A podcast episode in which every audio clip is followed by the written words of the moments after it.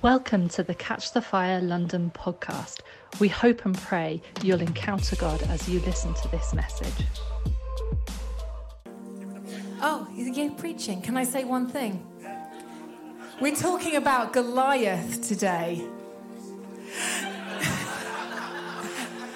well, I'm not meant to be, I'm not preaching. Look at your neighbor and say, God's about to do something. God's about to, or Stu's about to do something. Tell me to take a seat, probably.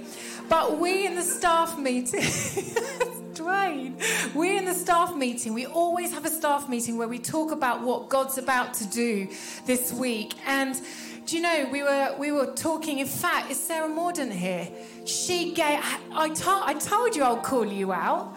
She had the most incredible piece of revelation. She's on the preach rota for the next season because she's been stubborn for the last five, six years, and we're calling we're calling it out. She's a preacher teacher at heart. Um, but we're talking about Goliath um, today, David and Goliath, and we were asking God for some fresh revelation, which Stu is going to share with you. But there was one thing in the we're going to ask God to hold the clock.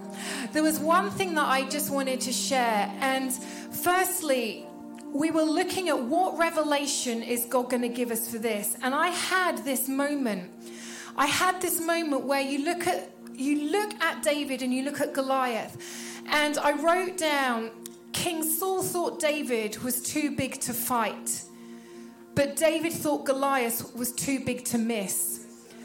And I felt like there are people in this room today that are looking at these gigantic Goliaths and you're scared of what's about to happen. And the Lord says, shift it on his head. You are not going to miss.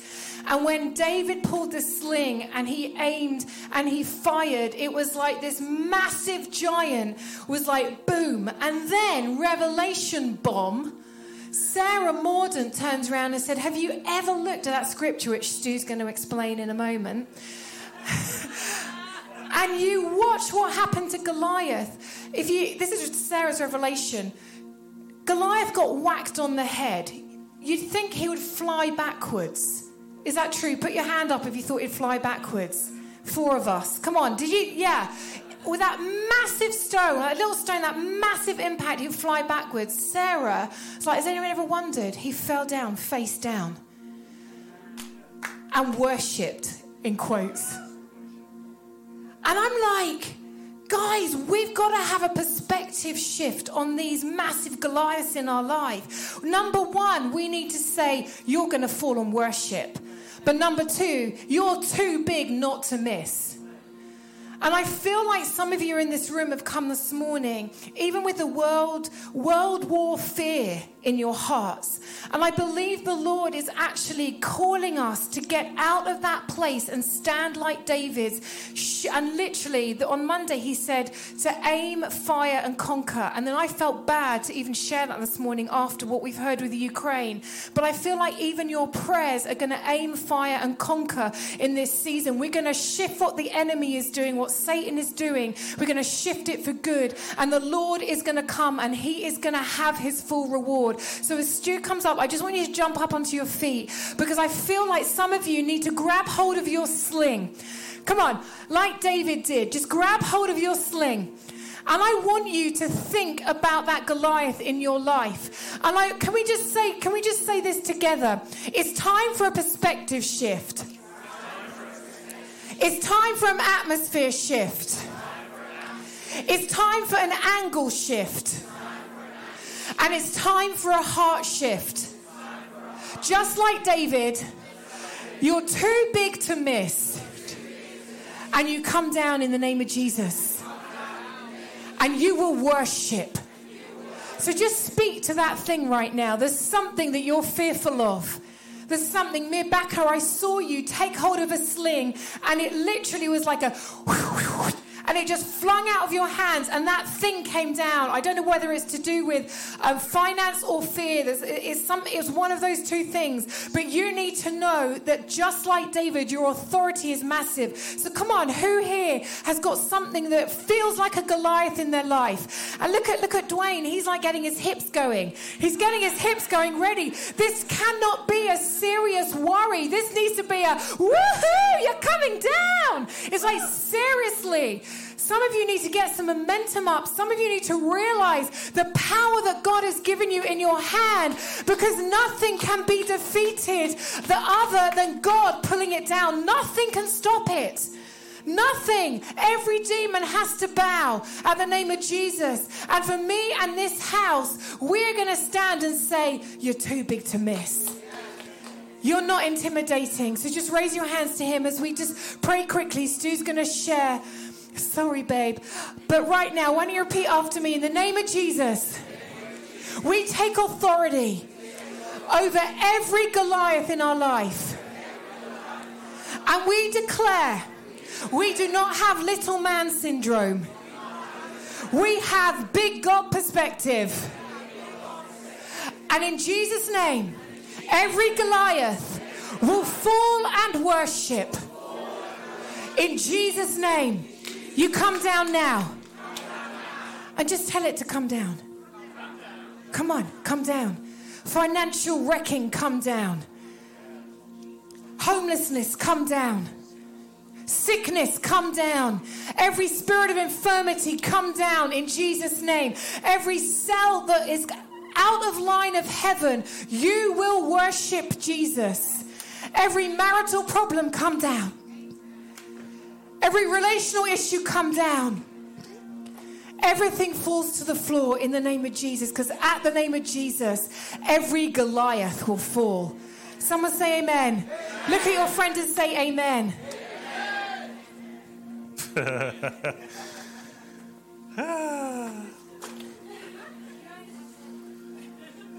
and that's all I have. Amen? I prepared for this. You know, I love the attitude of David as he's approaching Goliath. King Saul didn't believe in him. His brothers told him to shut up and go home. Goliath mocked him for being small and insignificant. And he just looked him in square in the face and said, Who are you to defy the armies of the living gods?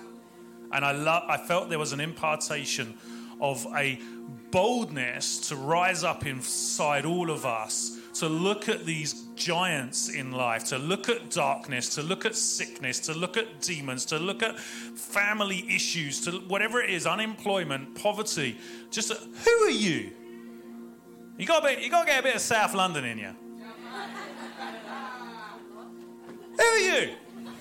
It's not who are you, it's who are you? Who are you to defy the armies of the living gods? Okay, I got three points.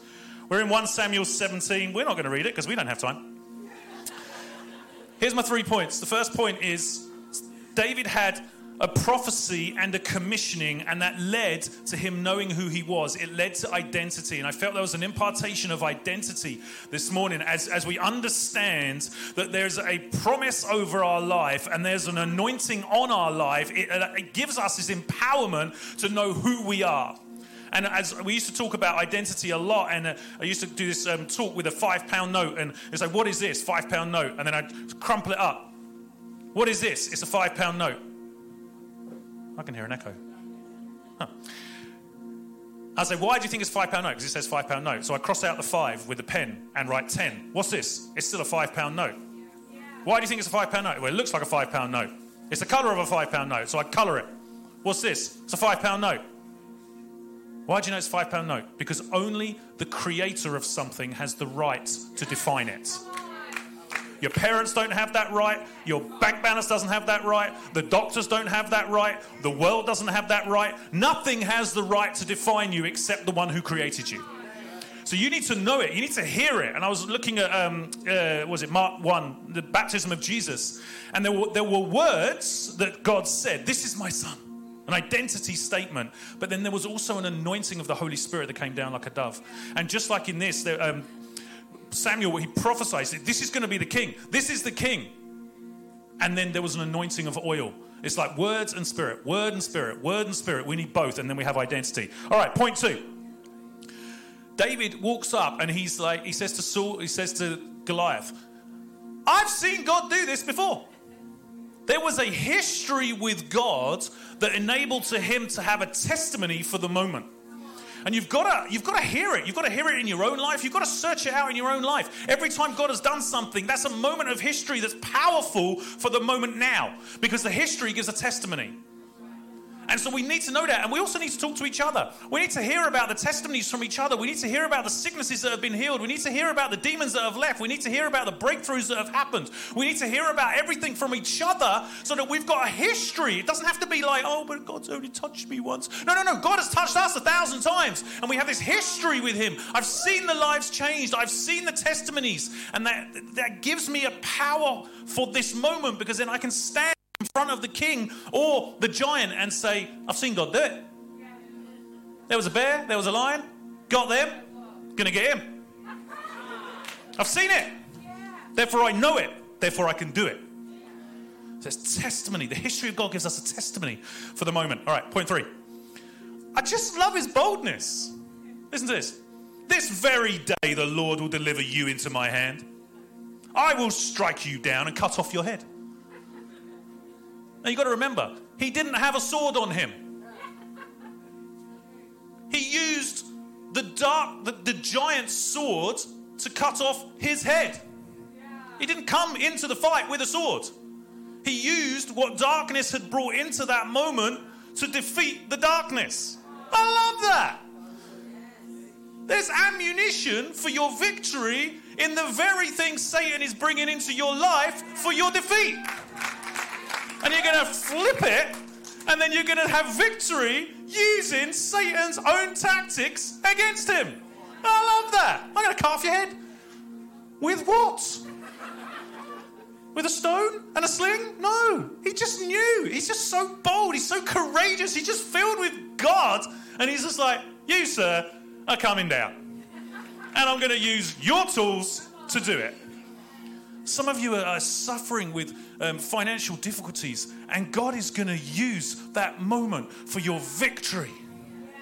He's going to use the things that Satan has brought for your defeat and flip them on their head because that's what Jesus does. Everyone say this a prophecy and a commissioning leads to an identity. Leads to an identity. A history with God leads to a testimony. A confidence in God leads to a victory. This very day I will give the corpses of the Philistine army to the birds of the sky and to the wild animals of the lands. Then all the land will realize that Israel has a God. It's not so that you feel better, it's so that the world sees Jesus.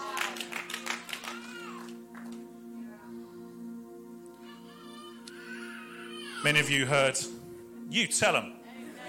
Tell them louder. Many of you heard a guy, a friend of ours called Robby Dawkins, speak. And uh, guy's just fearless. But I'm not talking about bolshiness. I'm talking about a confidence that comes from knowing your identity, seeing your history, and knowing who God is. And in that place, I don't want you to go out there and act like a jerk. Don't do that. Know who you are, know who He is, know what He's done, and change the world. Why don't you stand?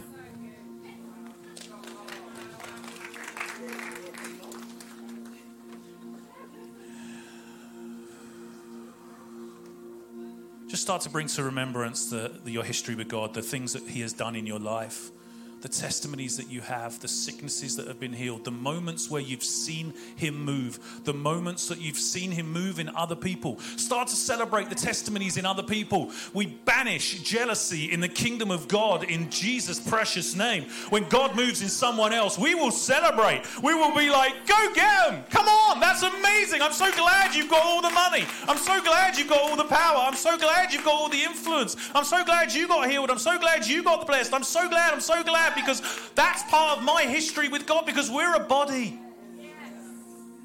We're a body. Love being part of the marketplace ministry in this church because they have a WhatsApp group and you just hear these testimonies coming in. God did this. God did this. And I'm like, God did it for me because He did it for you because we're part of a family. Father, would you put fire inside of us that we would know who you are, know who we are, know what you have done, and therefore have confidence about what you will do. We're so grateful that you're real, that you're alive. Won't you thank Him that He's real? Thank Him that He's alive. Thank Him that He wants to change your life. Thank Him, thank Him that He's changing you to look more like Jesus and for your life to shine. Your life will shine. We take authority over every distraction, every bit of confusion, every bit of um, uh, diversion. And we just say no to that in Jesus' name. And we look at those Goliaths, we look at those giants, just like Claude led us in the ministry. We look at them, we're just like, who are you? Come on. Let the Holy Spirit bring up to your remembrance right now any sickness, any disease, any oppression, any fear, any concern, any relational dysfunction, any business trauma, any problems from your past or concern or fears in your present. And then I want you to be right South London about it. In your, in your soul, I want you to look at that thing and just be like, Who are you? Who are you? Come on, I want to hear you. Who are you? To defy the armies of the living God. Every sickness leaves in Jesus' name. Every fear leaves in Jesus' name. Every relational distraction and dysfunction leaves in Jesus' name. We lift up the name of Jesus and we will shout his name loud because we are the children of God. And this is Jesus' time to shine in Pinner and in London and across the UK. So I release an impartation right now of godly boldness to rise up inside of you so loud and so strong that you can't stop the words coming out of your mouth tonight, later on this afternoon, tomorrow morning at work, wherever it is that you are, and a giant stands in front of you. And the Holy Spirit says, Who are you? Who are you? So we release that impartation to you right now that it would reside in your soul. It would take over any fear. It would displace. Perfect love gets rid of all fear, it gets rid of felt there was someone here who's, who's worried about something and you're not even sure what it is. It's an unknown fear, fear of the unknown. It's like there's something around the corner. There's something you've just got, and you've had it for at least 15 years where something bad happened to you. And, and, you, and you just like, I, I, I'm just assuming something bad is about to happen. And we just bind that in the name of Jesus. We just bind it. We say, You will not influence the children of God. Who are you? Who are you? The only thing round this corner is my father. And he's really big. And he's really powerful. And he loves me. I'm the apple of his eye. And he just binds that expectation of negative, the expectation of trauma, the expectation of pain, the expectation of rejection. We just bind that in the name of Jesus. And even some of you, as we, as we end this service, you're just like, but I don't want to talk to the person next to me. I don't want to talk to them. Don't say that if that's your husband or wife. That would be terrible. I just, I'm, I'm scared. I'm, I'm worried about what will happen. And I need you to have that inside you. It's like, who are you, fear? This is my brother and sister in Christ. This, these people love me. I was speaking to someone on the phone yesterday or the day before, and they're just like, I, am not sure I can come back to church. I don't really know what people will think because I haven't been there for a while, and blah, blah, blah. And I'm like, people are just going to hug you. I mean, I want to hug, but they're going to hug you. Who are you? Fear. How dare you define the armies of the living God? How dare you? I'm just going to ask you to get into twos and threes, and I just want you to lay a hand on the shoulder of the person next to you, ask their permission first, and I just want you to bless them with boldness and courage in the name of Jesus. And you're just blessing them, so you can do male, male, female, female. Don't worry. Go look left and right so no one gets left out. And bless them. Don't do that denominational hands near prayer. Bless them. Bless them in the name of Jesus, that their life would be changed. And I speak to everyone who's at home right now, and I bless you in the name of the Father, Son, and the Holy Spirit, that you would be filled with the Holy Spirit so much that confidence and courage and boldness comes to you, is part of you, and lives with you because the Spirit of God is in you, because the Spirit of God is yours forever forever. In Jesus' name.